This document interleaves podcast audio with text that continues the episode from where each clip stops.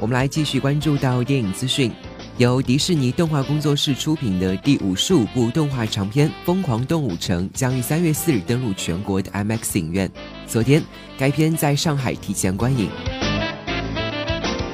《疯狂动物城》构筑了一个没有人类只有动物的世界，在这个趣味十足的现代动物大都会里，动物们翻身做主，拥有了高度文明的社会文化。天敌兔子、狐狸成了拍档，一起踏上冒险之旅。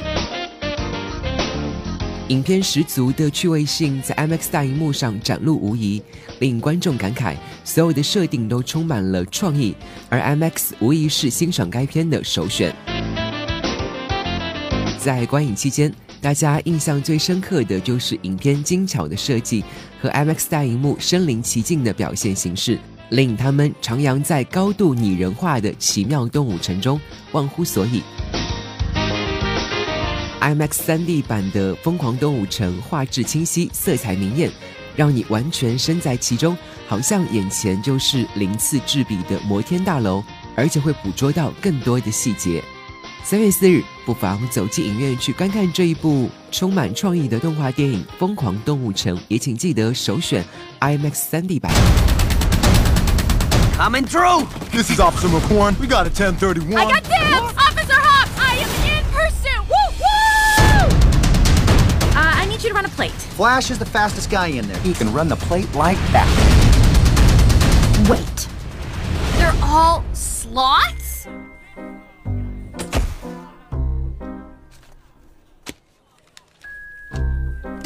What, are you saying that because he's a sloth, he can't be fast? Flash, flash, 100 yard dash. Buddy, it's nice to see you. Nice to see you. Too. Officer Judy Hop, CPD, how are you? I am doing Fine? well. What Hang in there. can I do Well, I was hoping you could run a for plate. you Well, I was hoping you could. today? Well, I was hoping you could run a plate for us. We are in a really big hurry. What's the plate 29 T number? 29 THD03. Two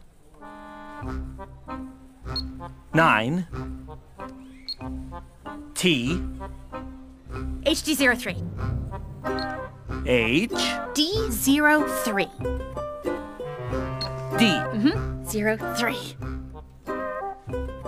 zero. Three!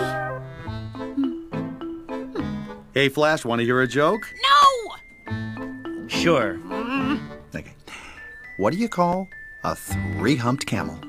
I don't know. Pregnant.